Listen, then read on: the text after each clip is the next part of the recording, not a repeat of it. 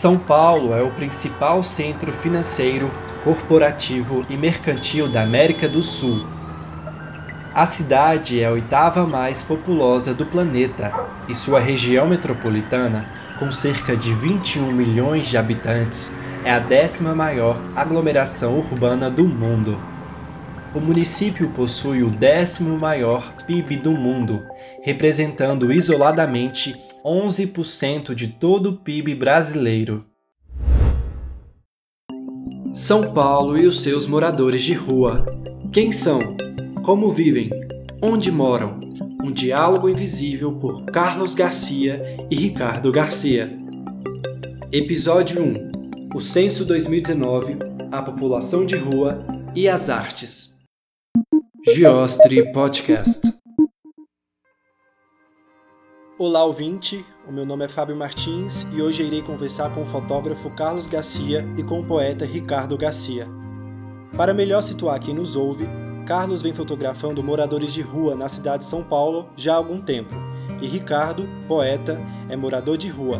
É conhecido como Poeta da Paulista, pois ele mora em um endereço muito nobre de São Paulo, na Avenida Paulista, em frente ao Parque Trianon, que é em frente ao MASP. Carlos, eu irei começar por você. Seja muito bem-vindo. Obrigado. Para começar nossa conversa, eu quero te consultar sobre a falta de informações precisas em relação ao número de moradores de rua em São Paulo e também te peço que nos diga o que pensa sobre as políticas socioeconômicas em relação a este tema.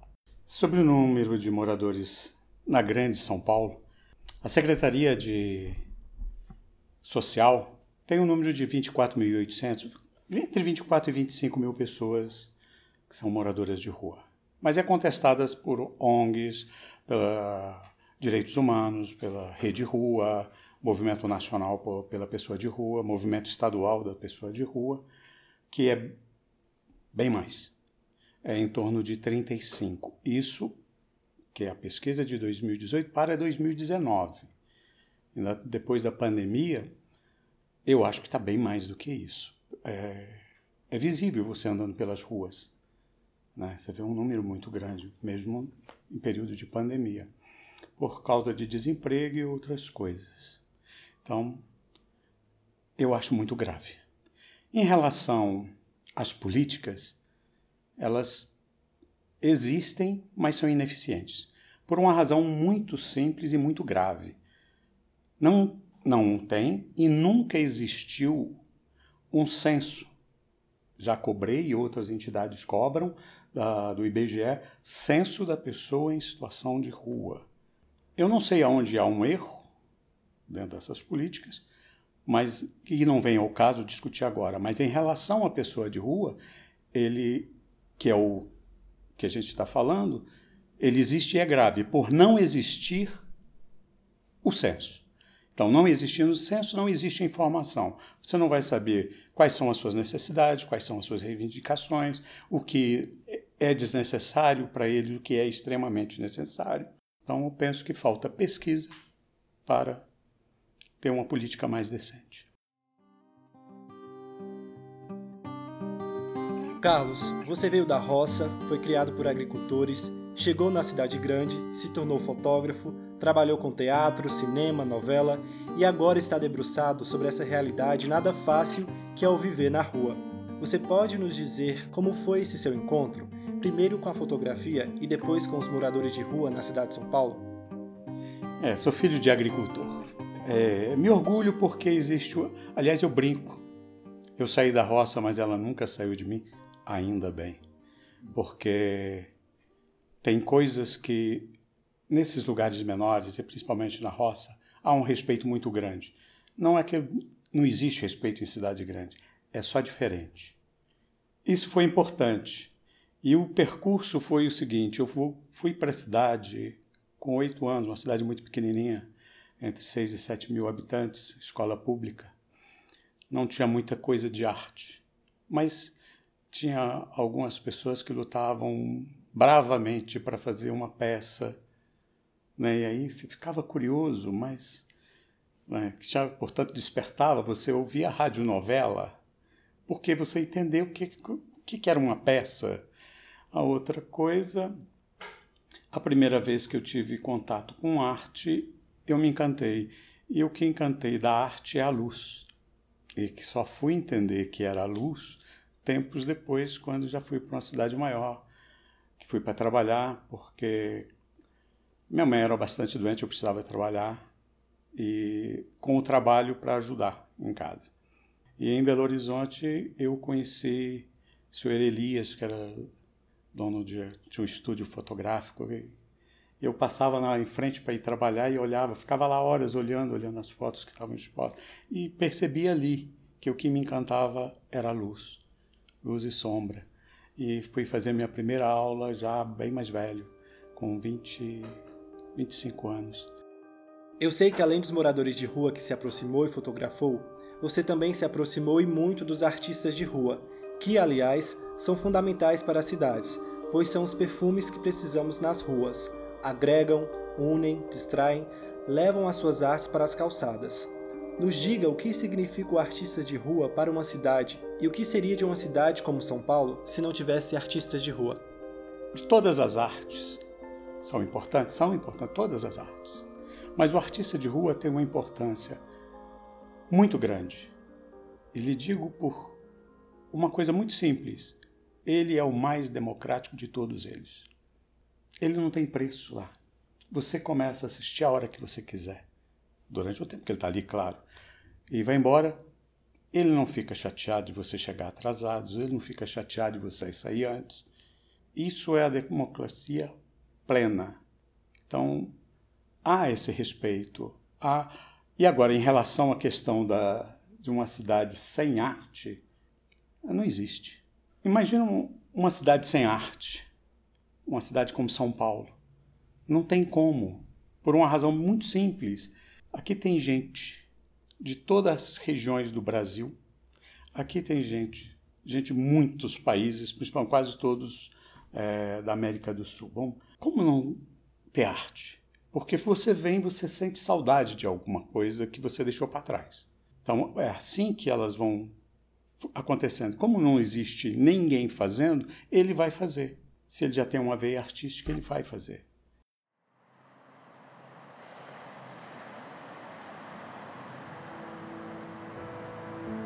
Vamos dançar. Venha dançar comigo. Esqueça as diferenças. Vamos bailar ao som do Brasil. Vem. Não tenha medo. Somos separados pelo mundo, porém, a arte nos une. Venha dançar. Avançando um pouco, como foi a sua aproximação com o poeta Ricardo Garcia? Como se conheceram? Por que se conheceram? O que te causou o poeta? Em 2018 eu conheci o poeta. Aí fui conversar, entender. Todos que eu fotografava eu conversei. Não tem um que eu não conversei. E conversando bastante com ele, foi uns meses depois, falei, gente, podia fazer uma coisa para ajudá-lo.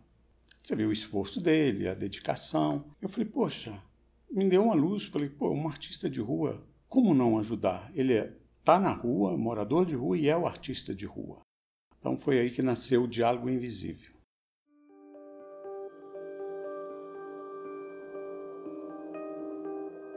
Eu estava aqui refletindo sobre a poesia e sobre a fotografia. São artes muito distintas, porém muito aproximadas. Na fotografia, se observa e se percebe algo, até o não visto, pois a imagem que se vê é aquela que os olhos podem ver, às suas maneiras. E com a poesia é a mesma situação, pois muitas das vezes o compreendido no poema lido é justamente o não dito pelo poeta, pelos versos, pela métrica do verso.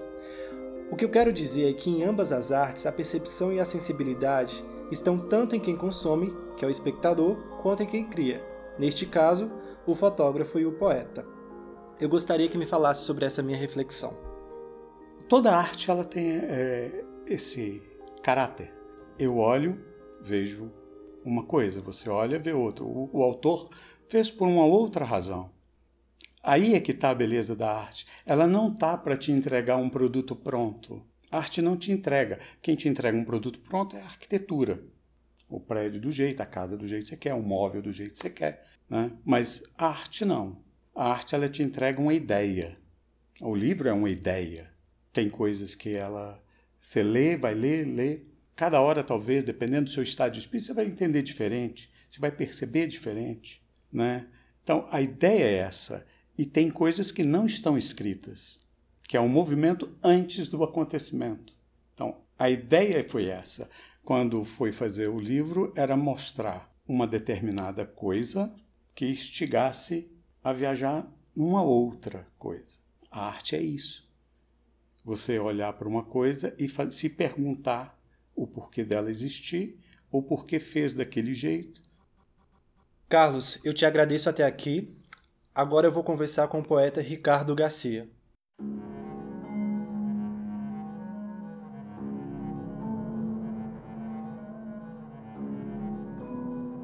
Ricardo, eu desde já o parabenizo por pensar a poesia do Brasil, gênero tão pouco explorado e cada vez menos lido.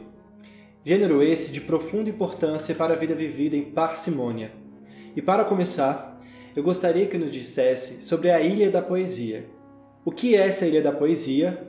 Onde fica? Quando começou? Você pode nos falar a respeito? Eu cheguei na Paulista, tal, como eu já tinha uma familiaridade ali, conhecia algumas pessoas, tal, fui dar um rolê lá para ver né, se eu encontrava alguém e tal. Parei no MASP, fiquei ali no Vão Livre um pouquinho, atravessei a avenida, entrei no Trianon, me dirigi ao banheiro, saí, tem uma banca de jornal bem do lado ali da Sandra, que é uma grande amiga, me ajuda muito, e comprei uma Coca-Cola e sentei ali numa ilha que tem na esquina da Paulista com a Casa Branca ali do lado do Starbucks, ali, Charme da Paulista, que é uma galera que me ajuda demais também, é só galera show de bola. Sentei bem na esquininha ali e tô pensando, pô, onde é que eu vou arrumar um lugarzinho aqui para para me expor, para me trabalhar, né? Porque eu já estava querendo um lugarzinho fixo. embora o meu pensamento fosse viajar. Eu olhei para trás, eu vi aquelas árvores ali formando tipo um painel que já cabia certinho uma poesia. Eu falei, é aqui. E ali eu comecei esse trabalho. Né? Só que eu não iria permanecer ali. Aí depois eu conheci um grande amigo que ele é de Porto Alegre, o Fausto.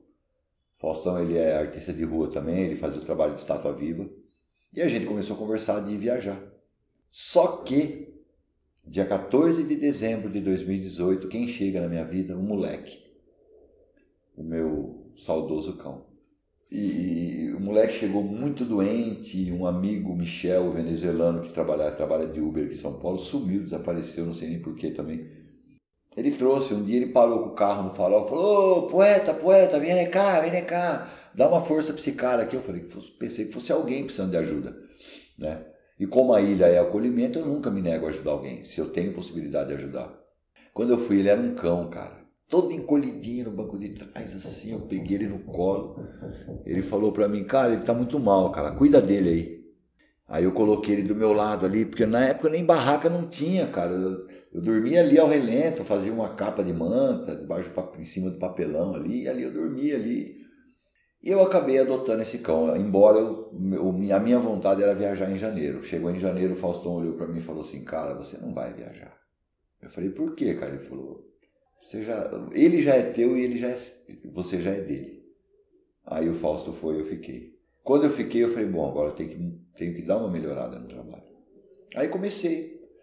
Aí foi quando tudo começou a acontecer. Então, tudo que aconteceu na minha vida, meus, minhas três obras, só existem por causa dele. E agora o Diálogo Invisível só existe por causa dele. Ricardo, nós vamos finalizar o primeiro episódio agora justamente para entrarmos mais fundo na poesia e no que resultou esse encontro, o de um poeta e o de um fotógrafo. Eu agradeço até aqui. Este foi o primeiro episódio de São Paulo e os seus moradores de rua. Nele você ouviu Carlos Garcia e Ricardo Garcia falarem sobre o Censo 2019, a população de rua e as artes. No próximo episódio, eu continuo com o fotógrafo Carlos Garcia e com o poeta Ricardo Garcia. Nele passaremos a falar sobre o que resultou tanta experiência e convivência. Falaremos do projeto de livro Diálogos Invisíveis. Geostre Podcast Apresentação: Fábio Martins. Entrevistados: Carlos Garcia e Ricardo Garcia. Roteiro: Alex Giostre. Produção de estúdio: Éder Pires. Coordenação de roteiro: Lucas Janini. Estagiário Gustavo Macedo. Realização Giostre Produções Artísticas Limitada. Podcast gravado nos estúdios Giostre, em São Paulo, na Bela Vista.